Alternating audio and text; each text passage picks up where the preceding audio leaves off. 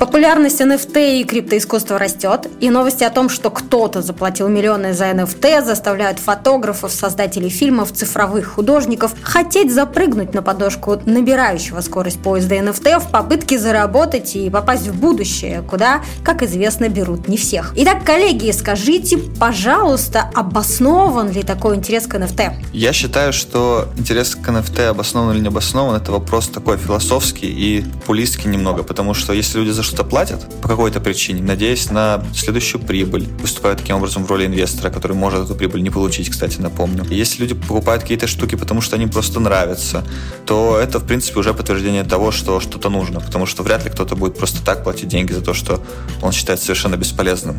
Окей, Павел, что думаете? Я думаю, вполне обоснован, потому что ну, лицо создания нового рынка, в котором активно поучаствовали различные маркетмейкеры, это видно по продажам топовых коллекций.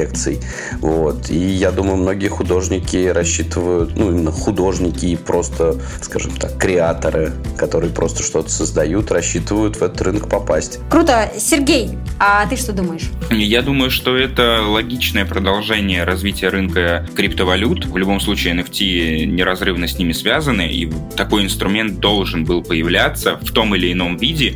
Наверное, он появился в правильном виде. Рынок в любом случае будет расти, и посмотрим, что из этого выйдет. Разумеется, это не последняя итерация того, как выглядят NFT и так, как они применяются. В зависимости от того, как будет двигаться рынок криптовалют, сколько людей будет в него заходить, будут видоизменяться способы применения этих NFT. Я думаю, что мы увидим еще очень много нового и неожиданного для себя.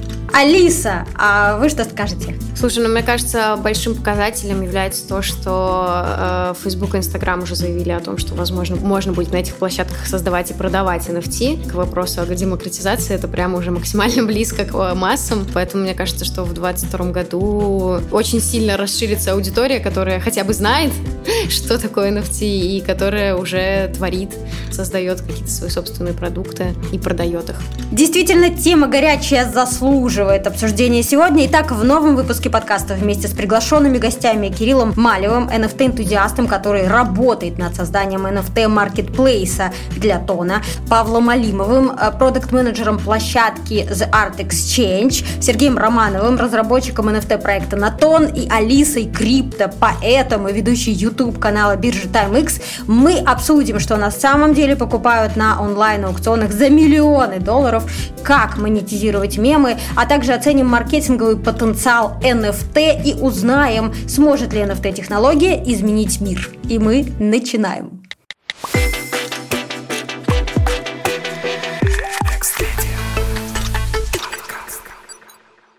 Несмотря на то, что NFT у всех на слуху, предлагаю для наших слушателей коротко объяснить, что же это такое, в чем смысл NFT. Кирилл, тебе слово. Очень, мне кажется, будет полезно это узнать, потому что есть неоднозначное восприятие в каком-то общественном пространстве среднем по больнице считая гнойный морг. В целом NFT — это такой, можно сказать, как морской контейнер, в который можно что-то погрузить и что-то кому-то отправить, и вокруг этого построены какие-то институты, какие-то социальные договоренности. Есть люди, которые умеют эти контейнеры собирать, доставлять, открывать, загружать, оформлять документы на них. И вот то же самое примерно работает и для NFT. Ну и тогда возникает вопрос, что заставило тебя поверить в перспективы этой технологии? Заставило поверить то, что это какая-то новая сущность появилась, новый рынок, который, несомненно, несомненно, получил больше внимания, чем хотелось бы, за счет вот этих вот близких к казино и какой-то лотерейной активности по духу, по вниманию, по вниманию от блогеров, э, которые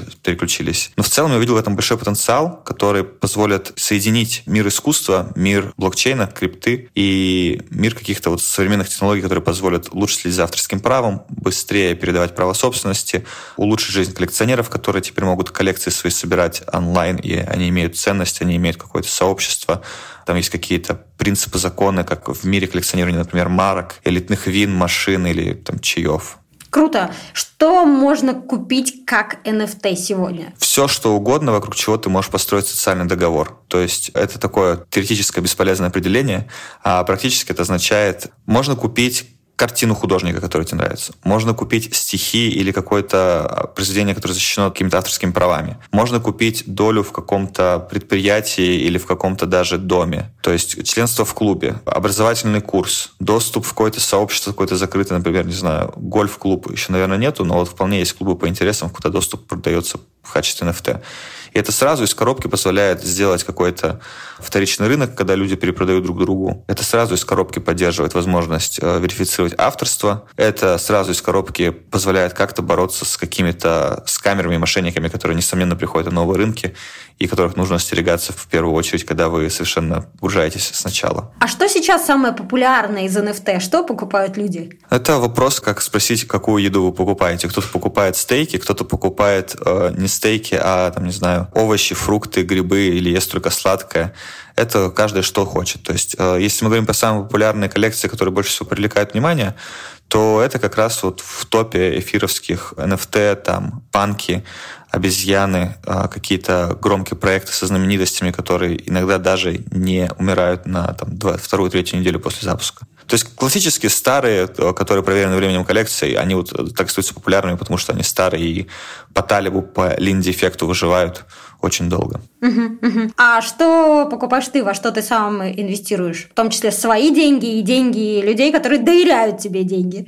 Я сформулировал свою стратегию как формирование какого-то портфеля, который будет актуален там, через полгода и год. И смотрю на то, чтобы коллекция была какой-то качественной. Я собираю немножко работ художников, которые называются One slash one, то есть одна копия одной работы — это авторские произведения. И также у меня есть какие-то произведения из коллекций. И из коллекций игровых, как сказать, вот есть play to earn такой термин, играть, чтобы зарабатывать. И есть игра «Волки овцы», она как-то похожа на «Веселого фермера», если очень грубо говорить. Основу в плане большего какого-то monetary value, какого-то финансовой стоимости, это будет, наверное, вот Cryptots, коллекция, запущенная художником Гремплин, довольно известным в криптотусовке, и э, вот как раз Wolf Game, э, Волки овцы. Круто. И я знаю, что ты еще называешь себя криптожабой. Это тоже как-то связано с произведениями криптоискусства, верно? Да, просто есть такой мем, он звучит на английском более благозвучно. В целом он звучит применительно к любой коллекции. Там э, коллекция X, и мем звучит как I am X, X is me. То есть I am cryptod, cryptod is me. Как бы на русском, если переводить, получается, что я это криптожаба, моя криптожаба это я. Вот, то есть это связано еще с одним аспектом NFT, который появился. То есть когда люди получают не просто картинку, а еще какую-то uh, digital identity, то есть какую-то цифровую такую личность. И это, например, хорошо и понятно там в, в аспекте панков, допустим, которые могут сделать псевдонимный, то есть переносного слова псевдонимность. Псевдонимный аккаунт, когда люди показывают, что у них есть панк, ставят его в Твиттере и там не фолловят своих друзей и кого-то еще, но при этом они как бы не сильно скрывают. То есть вот они панк какой-то, это не какой-то, там, не знаю, белый квадратик, это вот понятная NFT-шка с каким-то понятным адресом, наверное, там могут быть еще какие-то другие NFT-шки. Вот. И вот отсюда и появились вот такие вот конструкции, как а, я являюсь своим криптопанком, мой криптопанк является мной. Вот это очень интересно. Мне кажется, что отчасти это отвечает на вопрос, почему люди готовы сегодня тратить миллионы долларов на то, что можно, по сути, скачать. Это как-то связано с э, вот этим явлением коллекционирования и с вот этим явлением статус как сервис, так? Да, то есть э, сейчас может каждый человек поехать, снять там дорогую машину, сделать фотосессию себе красивую и сделать вид, что у него есть деньги. И появилась такая проблема в Твиттере, где много богатых людей, которые сколотили свои состояния, и уже никого там не удивить там private jet и чем-то еще. Но при этом ты можешь э, отвалить миллион долларов за какую-то картинку, можешь на блокчейне там подписать сообщение каким-то закрытым ключом, то есть как-то подтвердить, что ты являешься реальным владельцем, поставить ее себе на аватарку. И смысл точно такой же, как в покупке каких-то статусных дорогих вещей, что ты просто показываешь, что у тебя есть деньги, и что можно сразу с тобой начинать разговор с не с привет, а здравствуйте. Так, рынок NFT в России, насколько он перспективный, как ты считаешь? Потому что, насколько я понимаю, твоя логика как коллекционера в том, чтобы приобретать работы э, российских криптохудожников. В целом российского рынка NFT пока что нет, он формируется, потому что даже тяжело говорить об этом, потому что это очень глобальное явление. Хочется, чтобы российский рынок был частью глобального, и чтобы все наши представленные на нем художники, талантливые люди выходили на американский рынок, общались на английском языке и таким образом делали свои работы доступными любым коллекционерам, чтобы все конкурировали честно за счет своих денег. И такой рынок был глобализированный, и на нем выживали и получали признание самые талантливые люди. Российский рынок при этом сам формируется. Я уверен, что какие-то появятся отдельные тусовки, которые будут давать буст в том числе и на глобальной рынке. Так что нельзя сказать, что я как-то собираю, потому что мне хочется. Это, наоборот, мне кажется, как каким-то таким более фокусом на сообществе, на каком-то вот возможности развития какого-то рынка. А которая основная часть моей коллекции составляет, они, естественно, естественно, глобальные. Я ориентирован на глобальный рынок, и больше меня интересует там, потому что там больше денег, больше сообщества, больше каких-то понятных, уже сформированных, готовых механизмов. А я правильно понимаю, что ты как коллекционер можешь как-то открыто похвастаться тем, что есть в твоей коллекции? Как это вообще происходит в этом мета-мире? Это мне сказал, что как раз очень сильно нравится. Тут, тут хвастовство, как бы только если ты об этом рассказываешь, подходишь к людям, вот как тот мем известный, где там человек идет вдоль ряда где-то и там такой, смотри, что у есть. И Тут не нужно хвастаться, ты просто можешь поставить какой-то NFT себе на аватарку, если у нас какой-то узнаваемой коллекции, любой человек может ее найти, посмотреть, какой у тебя адрес, какому он адресу принадлежит, и посмотреть, что еще у этого человека есть. То есть отпадает нужда в каких-то галереях, ты можешь, конечно, спрятать как-то работы, которые ты не хочешь показывать на какие-то отдельные кошельки легко, чтобы, допустим, снизить стоимость публичную э, своей коллекции. Но в целом можно зайти просто спокойно на твой адрес и посмотреть, какие NFT тебе принадлежат. И саму уже делать выводы. Мне как раз это нравится, мне кажется, это недооценено еще, потому что, по сути дела, тут никакой визитки не надо надо, на самом деле. Я уверен, что появятся сервисы, которые будут показывать потом, насколько человек э, вменяемый или нет, насколько он там уверен в себе, насколько у него баланс выгоды здесь сейчас против долгосрочной какой-то выгоды. Пока их нету, но в целом мне кажется, что вот твой адрес в блокчейне в будущем может стать вполне визиткой такой. То есть мы будем не визитки давать или там какую-то сам презентацию, это просто давать адрес, человек будет просто смотреть на каком-нибудь сервисе, что это за адрес, что он себя представляет, чем он э, известен, не было ли там каких-то неприятных вещей. Кажется, это звучит намного интереснее, чем э, текущая механика Тиндера. Да, возможно, появится такой Тиндер на блокчейне, когда люди мэчатся на основе кошечек или там собачек, которые они покупали. Вполне, может быть, почему нет. Вот как раз слушатели подкаста могут взять себе на заметочку такую идею и реализовать какой-нибудь блокчейн Тиндер.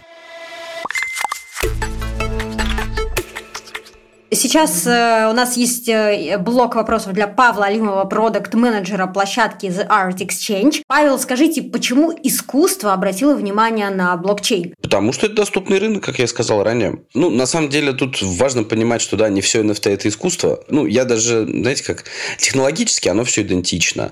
А с точки зрения вот, ну, понимания того, кто работы делает, как их делают, какие ты сам даже ощущения испытываешь, когда покупаешь коллектибл, collectibles или действительно какой-то digital art, это прям разное. У меня есть опыт покупки collectibles, и это, знаете, такое эмоция ближе к азарту, к игровым автоматам или к чему-то такому, потому что, ну, такой, знаете, кусочек лутомании, потому что ты покупаешь collectibles, ты ожидаешь получить какую-то раритетную, редкую штуку, ты ее не получаешь, ты хочешь потом еще купить разочек и все-таки получить свою раритетную штуку. И я наблюдал в комьюнити блокчейн-проектов, как люди ну, то есть даже в угоду своей выгоде они идут, идут и покупают, продают, сразу же покупают. И, короче, выглядит это, ну, вот прям как иногда даже вулкан наш давно известный печально. А, есть utility проекты. У нас, допустим, есть еще один проект, который, ну, как мы называем это Rich NFT, когда мы помимо самой NFT отгружаем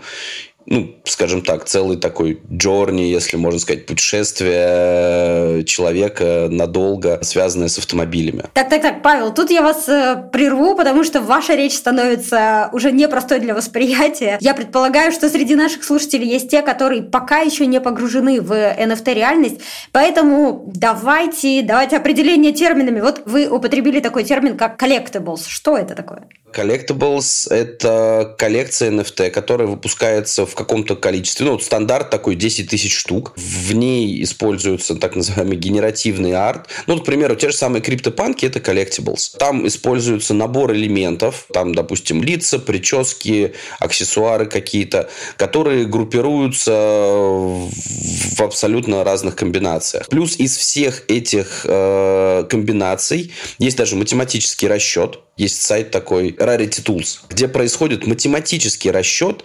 редкости каждой отдельной картинки. Собственно, и во многих других проектах реализована именно такая механика. То есть там прям математический механизм, генерация картинок, и ты можешь четко сказать, там, насколько редкая твоя картинка, которая к тебе попала. Это на самом деле и вызывает некий вот этот вот э, элемент повышения и понижения стоимости плюс азарт. Это то, что в Collectibles. Класс, класс. Но при этом это не звучит как э, искусство или предмет искусства, верно я понимаю? А в моем понимании это не есть искусство, это больше похоже на наши там фантики от жвачки на самом деле. У них, безусловно, могут быть, ну, например, там обезьяны, да, Board App Yacht Club, э, это коллекция тоже NFT, вокруг которой есть, ну, так называемые закрытые клубы, то есть это, по сути, комьюнити, где билетиком является владение вот этой NFT. То есть это дополнение к тому, что человек что-то приобрел.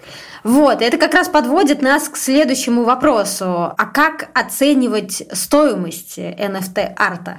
Где там искусство, а где нет? Ой, ну скользкий вопрос на самом деле, потому что первое, ну как мне кажется, да, это, ну, есть, например, прекрасный маркетмейкинг, когда мы понимаем, что кто-то покупает и продает работы для того, чтобы разгонять их цену. И такие кейсы есть. Второй момент, э, это, наверное, даже бы сказал более важный, это эффект первых разов. То есть, когда ты видишь действительно уникальную вещь, и ты понимаешь там, что ну никто так вообще больше не делал, она может иметь ценность. Третий момент это маркетинг, потому что количество, там, плотность комьюнити в том или ином NFT-проекте играет роль. То есть э, здесь как бы, ну, все-таки NFT, в моем понимании, технология, рожденная деньгами, и, и к ней уже весь вот этот вот арт и все изобразительство, оно, скажем так, пришло, потому что ей можно пользоваться. Так, так, так. Ну, звучит как сильное заявление NFT-технология, рожденная деньгами. И вопрос, а можешь э, рассказать, как э, продается классика? В чем смысл, если оригиналы там, произведений все равно хранятся в музее, в частных коллекциях? В чем смысл покупать NFT? Ну, в моем понимании, это как раз, знаете, так сказал, такой немножко сакральный момент э, из разряда, вот он действительно из разряда философии, там можно как это привязать сюда все эти там эстетические концепции, которые создавались там от Платона и Аристотеля. Сейчас по сути, еще одна эстетическая концепция появляется. Потому что сейчас, скажем так, сложно доказать некопируемость того, что ты покупаешь. Потому что кто-то же это выложил, и на компьютере у кого-то оно лежит. Ну, люди, на мой взгляд, покупают ну, эмоции, Первое, ну, то, что они видят, да, то есть как-то это с ними работает. Второе, покупают хайп. Третье, покупают азарт. И если так дальше продолжать, на самом деле, то каждый в этом видит что-то свое.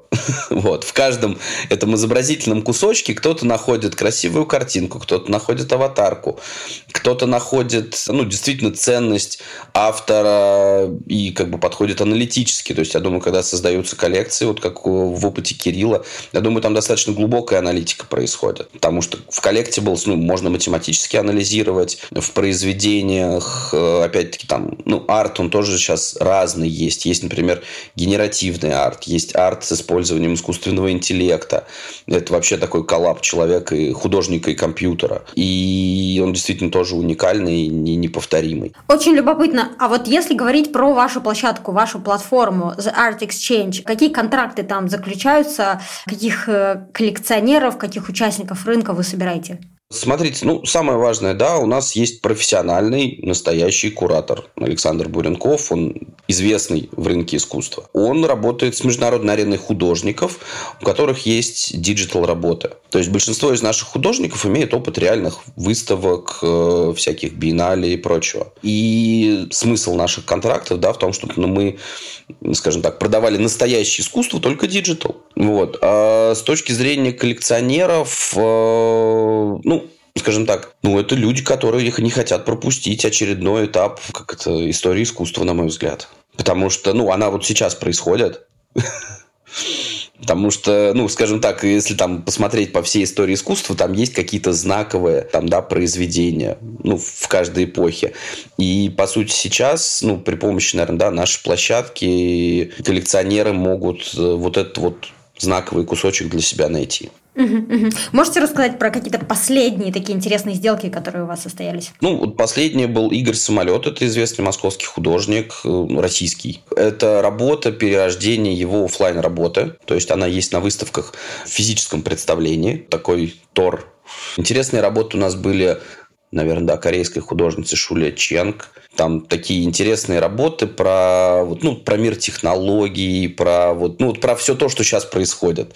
Там вот красная синяя таблетка, ну, прям вот мощно. И, и про вирус тоже мы даже не упустили момент. Хм. И сколько стоили их работы? За сколько они были куплены? На самом деле мы не гонимся за великими ценами. Стоимость работ у нас э, в районе там ну, тысяча плюс-минус 500 э, евро. Есть одна достаточно дорогая работа Петры Кортрайт, тоже известный ну, как я, скажем так, изучая ее творчество, я понял, что она действительно практически полностью digital художница, но при этом она выставляется в разных известных галереях. Вот. Ну, а мы пока не стараемся поднимать как-то безумно цены. То есть не маркетмейкером, а так вот тихо, спокойно, смиренно идем в рынок. Да, да. Я как раз хотела спросить, за что же платят, э, покупая NFT искусство? На самом деле здесь классическая модель, потому что, ну, digital искусство в целом, оно существовало еще из 90-х. Потому что есть net-art 90-х, когда там российские художники там были достаточно известны. И это, ну, как бы сложные, интересные работы, в которых, ну, ты прям испытываешь какие-то набор переживаний, даже если ты особо сильно ничего не понимаешь. Digital искусство, оно существовало. У нас на площадке есть работы, которые были созданы там, ну, там, 10 лет назад, как э, эксперименты художников. И это делают ну, настоящие художники, которые признаются искусствоведами, у которых есть выставки. Ну, это тот digital art, который мы упаковываем в NFT и продаем на своей площадке. Э, безусловно, там, да, наверное, массовость рынка NFT создаст еще огромное количество там новых звезд, раскопает талантов и так далее. Вот. Тем более сейчас одной из последних повесток э, рынка стало понятие кураторства, которое перекочевало из классического рынка искусства, потому что ну, OpenSea завален огромным количеством разных изображений, и ну, в них действительно сложно разобраться рядовому пользователю. А интересно, точка зрения, что будет с цифровым искусством через 500 э, лет – и будет ли оно востребовано? Вообще, будет ли у нас через 500 лет такое понятие, как подлинник и копия, цифровая копия? Ну, я думаю, через 500 лет, э, как это, децентрализованный цифровой реестр наконец-то будет признан государством.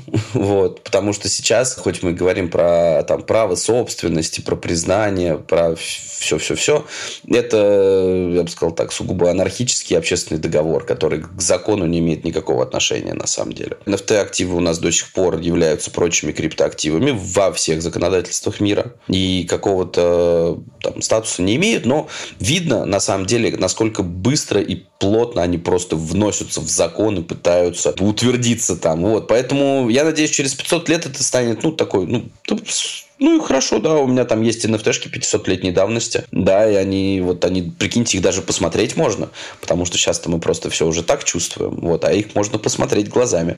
вот. А, в моем понимании, это, ну, вот как бы холст, он когда-то появился из просто тряпки, стал холстом и несет уже много веков картины. Я думаю, точно так же NFT станет технологией подобной холсту и будет нести на себе разные объекты искусства цифрового.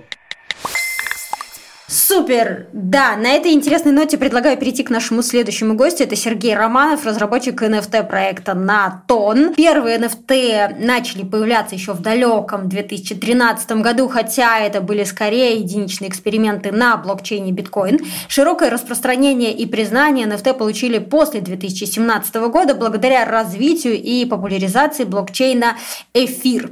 Эстафету подхватили такие блокчейны, как Solana и Tezos, а недавно на России российском рынке появился TON. Сергей, можешь подробнее рассказать э, про него и объяснить, при чем тут NFT? Что вообще происходит?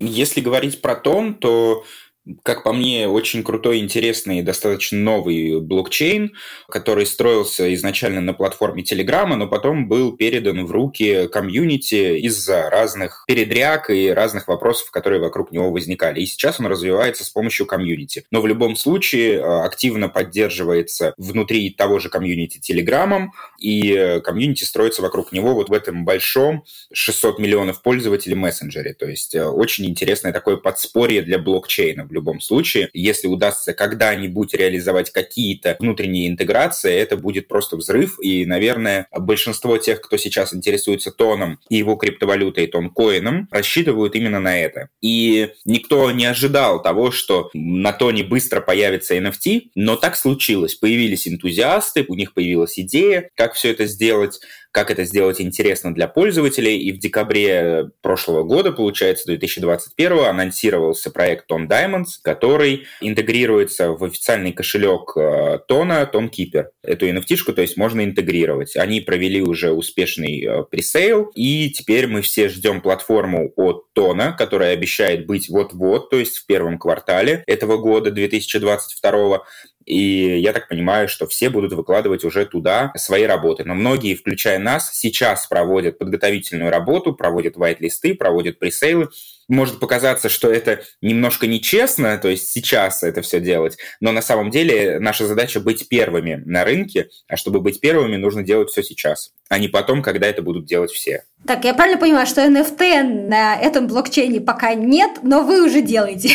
Э, примерно так это и звучит, да. Но смотри, мы доверяем разработчикам, мы доверяем комьюнити, то есть здесь все строится на взаимном доверии. И если комьюнити пообещало, что сейчас они делают смарт-контракты, и сейчас делается marketplace под NFT, и что NFT будет уделяться большое и пристальное внимание в этом блокчейне, то, естественно, мы обращаем внимание на эти слова и реагируем на них. И реагируем, естественно, тем, что мы создаем свои проекты. Я имею в виду себя как члена комьюнити. И наш проект тоже ориентируется на эти слова. Потому что если было объявлено, что это будет, то просто так сидеть в сторонке и ждать, когда это случится, ну, немножко бесполезная затея. Кто-то так делает, у них есть свои причины на это. Круто. И ты тоже упомянул несколько мало понятных слов для слушателей нашего подкаста. Один из них – это marketplace. Что это значит? Это Wildberries, где каждый может фактически выложить свои работы. Это может быть единичная работа, это может быть коллекция, про которые упоминали другие спикеры. То есть там 10 тысяч артов, 1000 артов, 33 арта, я не знаю, любое число, которое вы можете придумать. Там в нашей коллекции 13 333 арта, вот так сложилось. То есть э, это просто маркетплейс, это где покупатель взаимодействует с продавцом, если простыми словами. Uh-huh, uh-huh. А еще интересно, как регулируются цены на маркетплейсах? Кто формирует ценообразование? Мы пока не знаем, как будет сформировано ценообразование на маркетплейсе, но я надеюсь, что там не будет централизованного ценообразования, потому что весь блокчейн — это про децентрализацию. Ну и в любом случае я очень люблю, когда ценообразование регулирует рынок. Конечно, создатели NFT выставляют минимальную цену, но потом уже происходит э, некий magic, и цена разгоняется самими пользователями, если разгоняется и растет, как было с, практически со всеми известными на текущий момент коллекции. Вот упоминали CryptoPunk, Borrowed Epis, но изначально на Минте все Минт — это когда картинки загрузили на Marketplace, первый момент. Цена устанавливается продавцом, и уже потом она разгоняется комьюнити. А правильно я понимаю, что вот эти э, ваши надежды на успех на этой платформе э, связаны с тем, что там вы смотрите, например, на то, что Twitter говорит, о, вы можете покупать NFT на самом популярном на текущий момент э, западном маркетплейсе, и потом эти картинки использовать как аватарки в Твиттере. И все таки класс, класс, и вы рассчитываете, что что-то подобное будет происходить вокруг э, Телеграма? Это очень хороший вопрос, потому что рынок сейчас активно реагирует как раз на такие заявления. Мы эти заявления очень хотим видеть реализованными, активно на них смотрим, но не применяем в своих обещаниях. Объясню почему. Ни разу не было объявлено со стороны комьюнити Тона, что будет прямая интеграция в Телеграм. Были слова, что мы рассчитываем на, на возможность такой интеграции, мы пытаемся договориться или еще что-то. Но еще не было ни слова, что такая интеграция будет официально. Если мы сейчас в своем проекте людям будем обещать, что наши NFT можно будет интегрировать в Telegram, это неправильно. То есть строить проект с расчетом на то, что это сработает, но это определенные бизнес-риски, можно так выразиться. Да? Есть проекты, которые идут на эти бизнес-риски, может случиться так, что таких интеграций не будет, и их коллекция, получается, или NFT уйдут в никуда. Мы такие бизнес-риски на текущий момент нести не готовы. Мы делаем все с, расч... ну, с расчетом на то, что просто у нас и будут классные, крутые NFT, которые можно будет приобретать, торговать и продавать на маркетплейсе, который выпустит Тон. Эти NFT будут на смарт-контрактах, которые будут выпущены на Тоне. Но прямой интеграции мы не обещаем. Очень интересно. И вот ты упомянул про неофициальную интеграцию NFT с э, Telegram. Э, как это реализовано в вашем проекте? Мы реализовали это таким образом, что покупая NFT за валюту Toncoin, которая является валютой блокчейна Тон, человек получает NFT и фактически становится совладельцем определенного телеграм-канала, где для пользователей, которые находятся на этом телеграм-канале, просто, просто пользователей телеграма, есть возможность донатить, делать донаты в Тонкоине через официальный бот, э, который называется Donate. И часть платежей с этих донатов мы планируем распределять а, на определенную благотворительность, которая является важным пунктом в нашем проекте, а также частью поощрять тех, кто владеет NFT. Таким образом, э, те, кто купили NFT за тонкоин, имеют потенциальную будущую возможность э, тоже получать такой же тонкоин. Таким образом, вот мы интегрируемся с помощью ну, давайте назовем это своими словами, костыльного метода, потому что другой мы не можем обещать. Но мы используем систему телеграм-каналов и телеграм-ботов внутри своего проекта, таким образом, хоть как-то связывая себя с телеграмом, где мы можем это пообещать нашему комьюнити и нашим пользователям. Тогда я думаю, что сейчас самое время рассказать коротко о сути коллекции Animal Red List, что это такое, да, конечно, я с огромным удовольствием. Идея коллекции пришла как раз именно с тем, что мы хотели сделать какую-то возможную интеграцию в Telegram, а также мы хотим, чтобы NFT были связаны с реальной жизнью. Так мы постепенно мыслями пришли к красной книге животных, так называемому Red-листу, и выделили там категории, которые являются наиболее уязвимыми. И таких категорий три. Это Vulnerable, Endangered Species и Critically Endangered Species. Таких э, животных оказалось 13 333 штуки, что очень классно ложится в формат NFT, где коллекции создаются на 10 тысяч, например. Но 10 тысяч — это цифра взята из головы, а у нас она привязана к реальной жизни. Вот эти 13 333 штуки. И каждая NFT является копией или визуальным э, иллюстрацией иллюстрированным изображением этого животного. Это не генеративная коллекция. Каждый арт отрисовывается вручную нашими дизайнерами. Это такая небольшая отличительная особенность именно коллекции, потому что обычно они генеративные. И э, у животных которые являются, давайте используем такое популярное сейчас слово, хайп, э, животные, которых любят. К этим животным и к таким видам мы будем создавать телеграм-каналы. Объясню нашу логику. Канал про тигров про классных, крутых тигров, где будут гифки, видео, новости про то, что родился новый тигренок, или там что-то произошло с тиграми, он может быть интересен пользователям. Канал про чаек, как бы я не любил чайки, чайки вообще мои любимые птицы, наверное, не будет интересен пользователям. Поэтому вот для животных а тигры, калы, панды, капибары, гориллы, разные виды обезьян, будут созданы телеграм-каналы, где мы будем формировать тоже э, комьюнити, где будут вариться люди, которые просто могут интересоваться животными, и в зависимости от разных событий, к сожалению, печальных, там, например, в Австралии каждое лето сгорает огромное количество лесного массива, и у животных начинаются большие проблемы с питанием, и многие популяции начинают исчезать можно будет оставлять донаты. И вот эти донаты в Тонкоине, часть которых идет на благотворительность напрямую на поддержку фондам животных, а часть донатов в виде поощрения потенциально достаются владельцам NFT. Вот такая вот связь, такой вот проект. То есть задача была построить именно экосистему, которая сама собой развивается, которая сама себя регулирует во многом, где комьюнити будет иметь огромный вес, где тонкоины будут вариться, и у них будут некоторые реинкарнации в виде пожертвований, в виде вознаграждений и так далее. Вот такая вот концепция. И сейчас, на самом деле, с комьюнити мы обсуждаем несколько интересных идей. Они тоже, на самом деле, к сожалению, обе идеи грустные, но в формате прикладного применения очень интересные. Первое — это что э, вымирающие виды животных могут вымирать. Таким образом, абсолютно в рандомном порядке определенная NFT может стать это уже решит комьюнити и динамическое ценообразование, которое решает рынок. Эта NFT может стать более редкой, более уникальной, наоборот, может стать дешевле. То есть ты обладаешь NFT, и вдруг этот вид вымер. Это достаточно динамичная, грустная, но интересная механика. И то же самое касается новых э, видов в красном листе,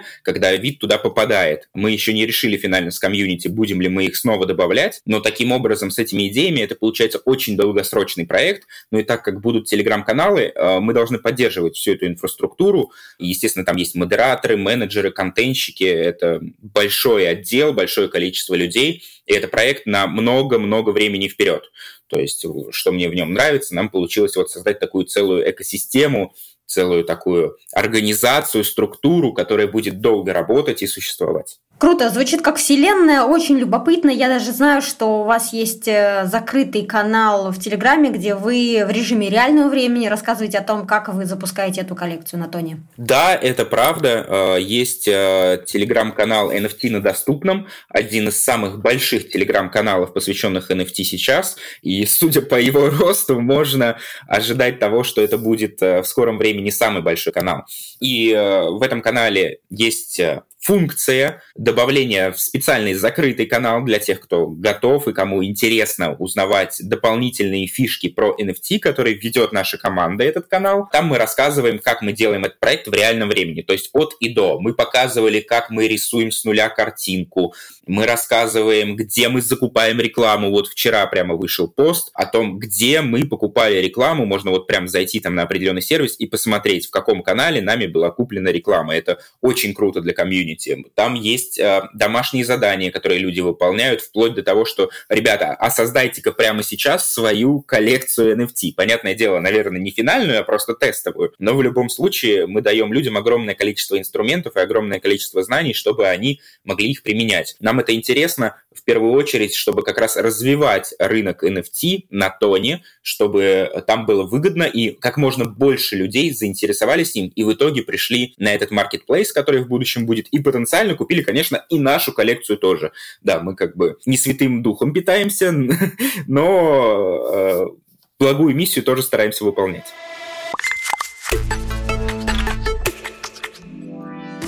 За 2021 год рынок NFT вырос в 220 раз, а число одноименных поисковых запросов в Google превысило криптовалюту.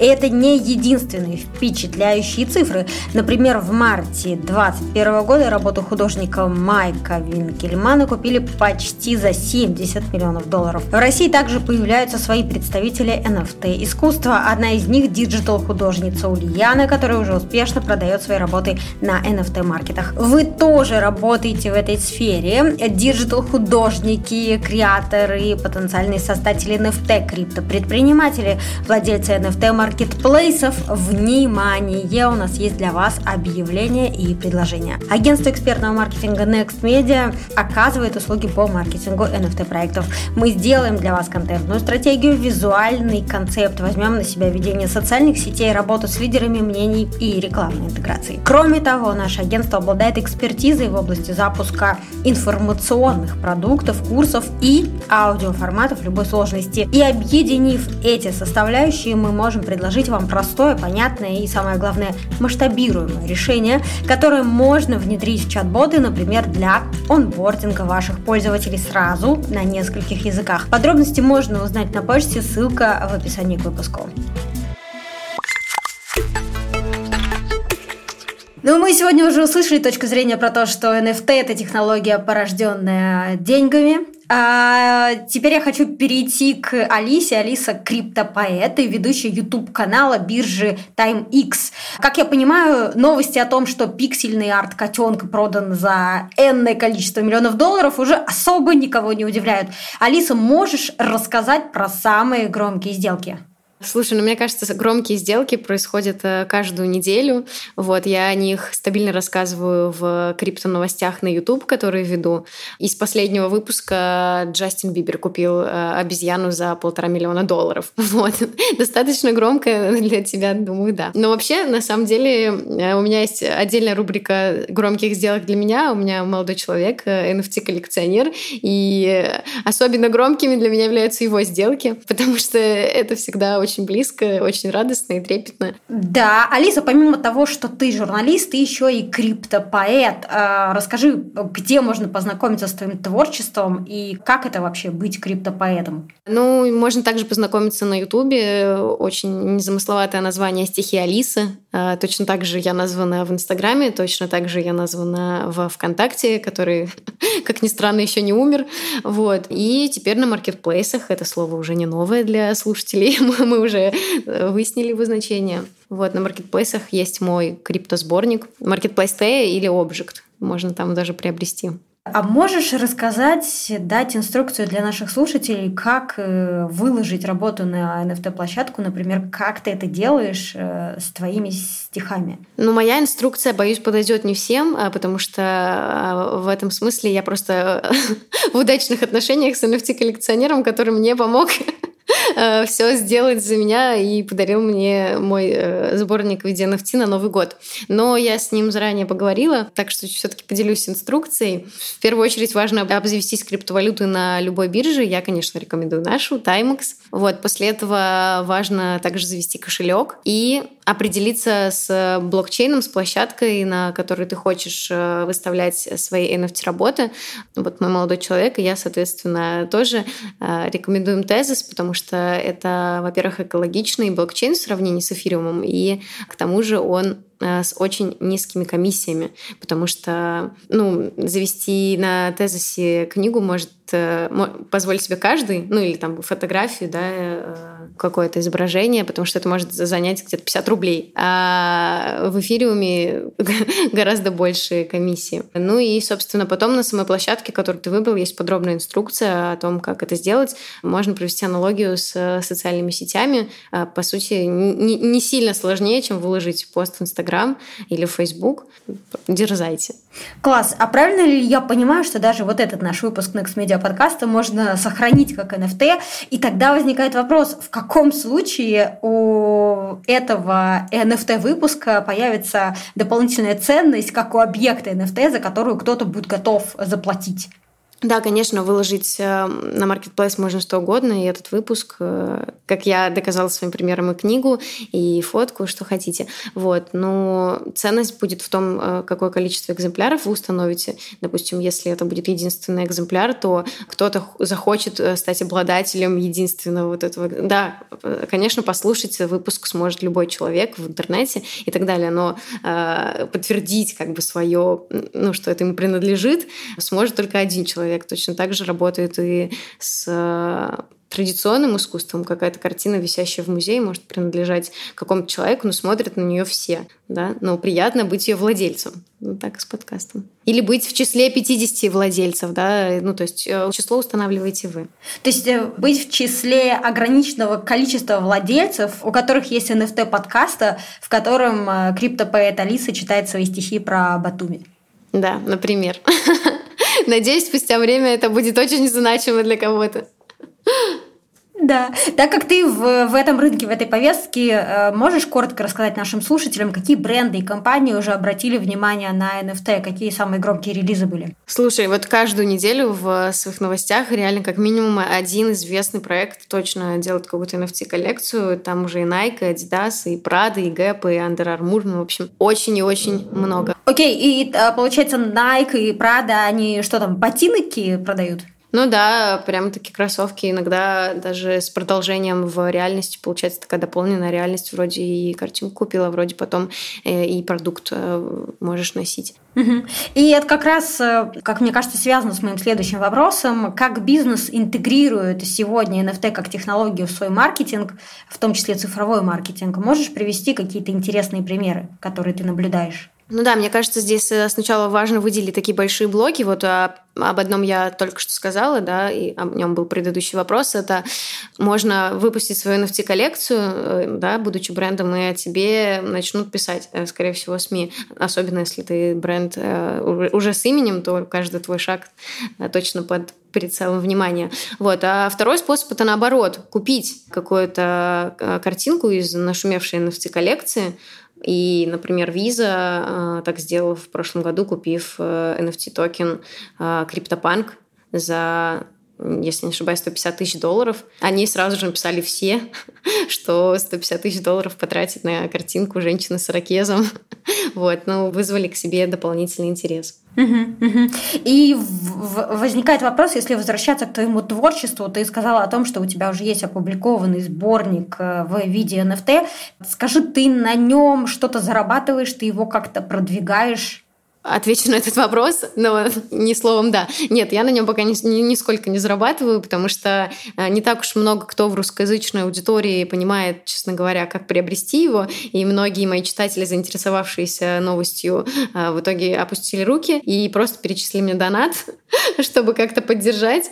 А, вот. Но э, это, как бы тут интересная происходит схема, и тоже она немножко с предыдущим вопросом коррелируется про э, маркетинг. Выпуск NFT-сборника э, помогает мне привлечь внимание к реальному сборнику, потому что, в принципе, есть и реальный, да, физический, а там PDF-версия в NFT-формате.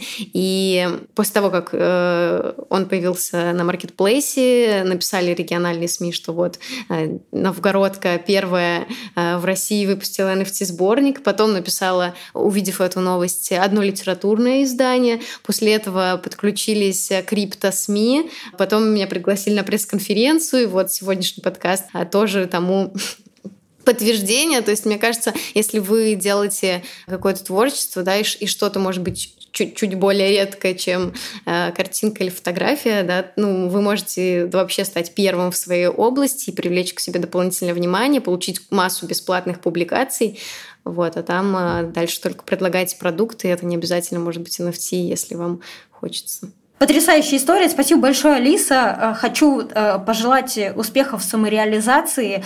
Пусть все получается. И мне кажется, что быть криптопоэтом в эпоху метавселенных – это самое нормальное, что можно себе позволить. Теперь, друзья, коллеги, предлагаю подытожить э, наш выпуск. Очень интересный и разнообразный. У нас общий блок вопросов, все могут говорить. Итак, э, как вы думаете, NFT – это игрушка для богатых или возможность для предприимчивых? Э, и что все-таки круче, купить мем или произведение искусства? Или это технология и что-то интересное ждет нас впереди, мы пока еще не представляем? Что скажете, что думаете, кто начнет? Кирилл? А, мне кажется, что NFT это все вместе, все сразу, потому что это только зарождается. Сейчас это больше актуально для людей, которые там, завели себе давно кошельки и могут там поучаствовать в покупке NFT за там, тысячу или там, две тысячи долларов. Но прогресс идет, он распространяется. Это все-таки еще очень э, ранние первые пользователи. Все идет к демократизации. Хочется видеть будущее доступным всем, чтобы в нем присутствовали все люди, которые могут позволить себе купить, там, не знаю, какие-то украшения для дома, там, какие-то репродукции и так далее. Вот, так что я делаю ставку на то, что это будет демократизировано и коммодитизировано даже. Класс! Павел, вы что скажете?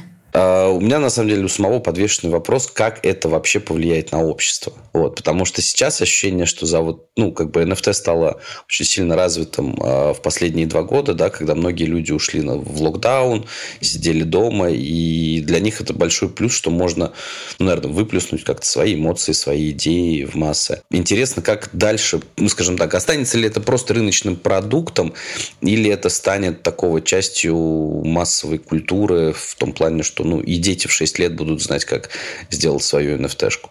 Ну, наверное, многое зависит от нас, от того, как мы будем с этим обращаться в дальнейшем. Не сделаем ли из этого очередной пузырь. Вот. И либо будем продолжать приносить какие-то большие ценности людям и хорошие эмоции. Да, спасибо за этот комментарий, заставляет задуматься. Сергей, а ты что думаешь, что ждет NFT как технологию э, в 2022 году и чего все-таки там больше новых возможностей практического применения или спекуляций? Слушай, ну, а, я как э, предприниматель, который что-то делает в сфере NFT, конечно, жду максимального развития, максимальной популяризации вообще этой технологии, этого направления. Куда это пойдет дальше, пока совершенно непонятно. А, и тут есть некая зависимость. NFT в любом случае зависит от криптовалюты. Если сейчас внезапно все страны мира, все государства и правительства развернутся против криптовалют, чего, скорее всего, не будет. Мы видим прекрасно, как правительство на это реагирует, и в принципе, даже есть какой-то позитив, то у NFT, если случаются запреты, то, конечно, будут проблемы. Если криптовалюты продолжат развиваться, то все будет отлично, и я надеюсь, что это направление будет только продолжать расти. Я бы хотел увидеть больше прикладных применений. Я вообще, в принципе, наверное, человек не сильно про искусство, потому что считаю, что вещь очень субъективная. Я сам покупал некоторые картины, у меня вот есть картины некоторых художников, таких местечковых, но не дешевых то есть в своих кругах определенно известных. Но это мой вкус, и неизвестно, как другие люди на них отреагируют. Поэтому э, в плане искусства я думаю, что это все будет развиваться, но это не столь неинтересно, как прикладные вещи, Э, какие-то интеграции внутри различных инструментов, внутри социальных сетей, внутри мессенджеров, а, внутри гейминга, что очень активно развивается. Мне вот нравится, когда строятся крутые экосистемы, когда есть какое-то взаимодействие, когда есть прикладной элемент. В играх он очень понятный, в других местах э, чуть менее понятный, но я надеюсь, что как раз именно это и будет развиваться, и будут находиться прям новые фишечки, которые будут открывать нам новые классные возможности. Да, спасибо. Алиса, а ты что скажешь? Как поэт, как э, обозреватель, журналист э, и вообще человек причастный к комьюнити, э, какое у тебя ощущение, настрой по поводу NFT и 22 года? Слушай, ну мне кажется, большим показателем является то, что э, Facebook и Instagram уже заявили о том, что, возможно, будут, э, можно будет на этих площадках создавать и продавать NFT. К вопросу о демократизации это прямо уже максимально близко к э, массам, поэтому мне кажется, что в 2022 году очень сильно расширится аудитория, которая хотя бы знает, что такое NFT, и которая уже творит, создает какие-то свои собственные продукты и продает их. Похоже на то. И последний вопрос, который я хотела вам задать, коллеги, касается того, можете ли вы дать совет креаторам, с чего начать, э, если они хотят использовать NFT как технологию для того, чтобы привлечь новую аудиторию, внимание новой аудитории к своим продуктам и, может быть, в том числе монетизировать, куда идти, э, на что смотреть, э, как вообще оценить перспективы, может быть, какой-то алгоритм. А, я знаю очень хороший алгоритм и гайд. Есть э, много телеграм-каналов, которые поддерживают. Например, хочется э, выразить респект NFT Bastards. Там современный художник Бликспейсер э, очень давно развивает это сообщество, развивает там тусовку художников, поддерживает их, рассказывает, как он начинал, какие там гайды есть по работе с 3D-анимацией. Уверен, что там люди, которые занимаются, скажем, фотографией или скульптурой или чем-то еще другим, тоже могут почерпнуть море информации. Вот хотелось бы чтобы как-то вот там они начинали, потому что очень правильный подход, что начинать там с какой-то ценности художественной и так далее. Ну, в принципе, подписаться на больше телеграм-каналов, мне кажется, окружить себя этим знанием, прочитать там книжки, которые рекламируют все уважающие там себя каналы, все нормальные. Как-то начать потреблять вот эту информацию. А, как говорят, нужно просто 50 часов потратить на это обучение который вот сейчас пока не формализован, нет никаких курсов хороших, которые я мог бы рекомендовать. В целом есть просто возможность погрузиться вот сейчас в какое-то сообщество, которое придется по душе людям, посмотреть, найти, начать задавать вопросы, начать что-то делать руками. И так вполне можно разобраться. Это вполне вполне себе посильная задача, мне кажется. Супер, тогда я думаю, что мы даже соберем список полезных ссылок и материалов э, на тему вот этих первых шагов в NFT и добавим э, этот материал в описании к выпуску. А, Павел, добавите что-то? Первые шаги для креаторов. Первое, не хотеть заработать денег, а хотеть сделать что-то важное и интересное. Ну, я очень много слышал вопрос, запросов, давай сделаем деньги на NFT. Я говорю, нет, не получается. Надо сначала хотеть что-то выразить или сказать, или какую-то идею реализовать. И создавать. И все. Вот. А дальше, да, не забывать про комьюнити, не забывать рассказывать о том, что ты делаешь, как ты делаешь, э, и спрашивать, наверное, иногда даже мнение у комьюнити, правильно ли ты двигаешься. Да, хорошо, что мы поговорили об этом. Мне кажется, что это важный фокус, который нужно держать на комьюнити, особенно если мы говорим про NFT-проекты. И у меня как раз вопрос к Сергею. Сергей, ты действительно в первую очередь предприниматель. У тебя много разного опыта в разных бизнесах, в том числе офлайновых. И вот э, в этом году твое внимание э, привлекла технология NFT, и вы запускаете довольно амбициозный проект на Тоне. И тогда возникает вопрос, каким еще бизнесом ты э, советуешь сегодня э, обратить внимание на NFT как технологию? Давай честно, я не знаю, какой бизнес может вот прямо сейчас взять и обратить внимание э, на NFT как на технологию. Возможно, возможно, я бы э, любому бизнесу, который относится немножечко к креативным индустриям, где есть вопрос дизайна, попробовал бы, попробовал просто покопать эту тему, потому что, например, у меня есть ювелирный бизнес с достаточно аутентичными украшениями, и делать какие-то NFT-шки под эти украшения, которые получали бы покупатели украшений, интересный интересный вариант. Конечно, он сложно применим, например, для стандартного ритейла, потому что, условно, да, у тебя стоит человек на кассе, покупает у тебя украшения, и продавец начинает объяснять ему что-то за NFT. А, а, человек может не понять, если он не в теме. Но копать в эту сторону точно стоит. И вообще просто совет, а, мне кажется, уже абсолютно невозможно избегать криптовалют, вообще рынка криптовалют. Поэтому, если у вас нет кошелька, вы никогда не были на Binance, то это все стоит сделать в ближайшее время, чтобы немножечко не отставать от того, что происходит. Я приведу банальный пример, ну просто ради пользы тех, кто будет нас слушать. А, все прекрасно знают, что такое доходность в долларовом эквиваленте, в долларах. Это когда вы в банк кладете под 0,1%, а, в лучшем случае под 1% годовых. Прямо сейчас вы можете а, в криптовалюте найти предложение, где вы храните аналог доллара, то есть который привязан к курсу, под э, там, 10, в некоторых местах под 20% годовых, разумеется, не является инвестиционной рекомендацией, я просто доношу до сведения, что прямо сейчас из-за того, что рынок криптовалюты очень сильно растет, и там очень много денег шальных, появляются вот такие вот интересные предложения даже на самых крупных площадках. Поэтому если вы... Я не говорю, что вам это нужно здесь и сейчас сделать, но это как пример того, чего вы избегаете. Э, избегать этого не стоит. Да, э, друзья, важно понимать, что все это не является инвестиционной рекомендацией, и да, э, вам стоит разобраться с тем, как, это работает, и да, это виртуальные доллары. Хотелось бы добавить, что на самом деле любой бизнес, который как-то может работать с вот контейнерами, которые я упоминал раньше, э, неважно, это контейнеры железные, которые что-то отправляют, или контейнеры, которые письма, которые что-то пересылают, а электронные письма с какими-то документами, с какими-то там картинками, с какими-то там черновиками. Вот на самом деле любому бизнесу стоит присмотреться, чуть-чуть погрузиться, хотя бы там 3-4 часа потратить и задать себе вопрос, а можно ли как-то применять вот такие авторизуемые, передаваемые цифровые контейнеры. Потому что это вопрос скорее не к нам, людям, которые уже свое восприятие замылили очень сильно тем, что погрузились сильно в тему, начали делать там маркетплейсы, начали собирать свои коллекции, начали делать свои коллекции. И как-то уже с существующими э, смыслами и идеями и инструментами научились работать. А наоборот, людям, которые пока с этим э, не сталкивались, которые могут представить себе, как использовать NFT там, в здравоохранение, не знаю, с учетом всех регулирований, конечно, но там в юморе, то есть в спорте.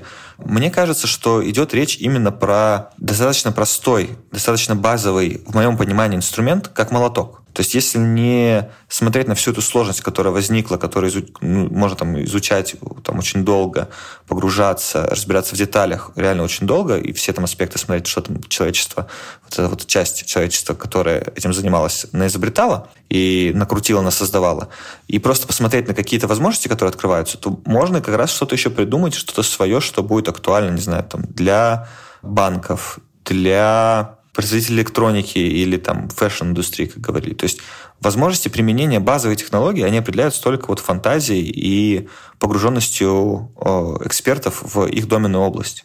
То есть я уверен, что ведущие эксперты там, в разных областях, потратив несколько часов или несколько там, минут, десятков минут на какие-то э, тренинги или на какие-то там ну, чтения толковых статей, они смогут прийти и придумать какие-то новые применения вот NFT как технологии, как сообщества, как всего. То есть и закругляясь, я напомню, что это всего лишь контейнер, вокруг которого можно построить социальный какой-то договор, социальный конструкт, и если вы с этим сталкивались, то вы вполне себе можете придумать, возможно, даже новый рынок и стать на нем первым. Да, спасибо, Кирилл. Я хочу вернуться к Алисе и спросить у нее, Алиса, как ты думаешь, зачем э, пиарщику, маркетологу сегодня знать про NFT? Ну, мне кажется, я уже ответила своим примером, что если ты, ты знаешь про NFT, как-то в, заходишь в эту сферу, то ты можешь организовать бесплатные публикации, если это касается личного бренда или вообще какого-то бренда компании. Вот. Ну и вообще к себе повысить внимание и, может быть, даже стать первым экспертом в своей области вот, э, с приставкой NFT э, или крипто, как я это сделала. И ты еще спрашивала про то, на что стоит обратить внимание ну, как бы творцам, креаторам, которые хотят зайти. И вот я э, с точки зрения творца тоже хочу сказать, ну, понимая может быть, менталитет наш и понимая вообще какое-то устройство творческого мозга, я думаю, первое желание это все отвергнуть, ну, как-то и не особенно ну, погружаться в тему. Вот если речь о художниках, может быть, каких-то поэтах, да, фотографах, многие, с кем мы общаемся, как бы все время пытаются так немножко отстраниться. А, мне кажется, очень важно найти какого-то куратора себе. И вот как, например, мой парень э, помогает э, своим знакомым художникам, чье творчество поддерживает, зайти на эти э, все маркетплейсы, и там уже они дальше начинают свое плавание ну, гораздо легче, когда кто-то помог разобраться. Мне кажется, очень важно именно здесь коллаборацию организовать творческого человека с техническим, тогда точно все получится. Но если это в одном человеке уживается, то я такому человеку вообще только аплодирую стоя. Круто.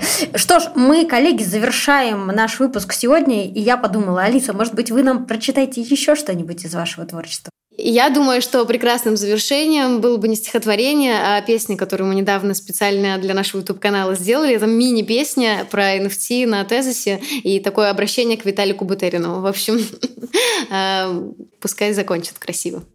Прости меня, прости, но NFT, как ни крути, я люблю крепче на тезисе сети, а не эфир.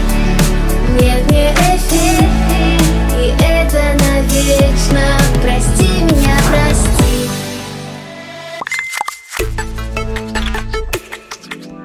Друзья, мы хотим понимать, что подкаст это не только наша прихоть, но еще и важный, полезный для вас контент, поэтому рассчитываем на обратную связь. Вы можете оставлять свои отзывы и оценки Next Media подкасту в Apple Podcast, CastBox, SoundCloud и в нашем сообществе ВКонтакте. Кстати, если вы подписаны на нас в Apple подкастах, то выпуск вы получите сразу же, как только мы его загрузим. Без подписки наши выпуски появляются в ваших устройствах не так быстро. Так уж работают алгоритмы. Ну и, конечно, если наш подкаст находится в числе ваших любимых, то будем рады, если вы его порекомендуете своим друзьям. Спасибо!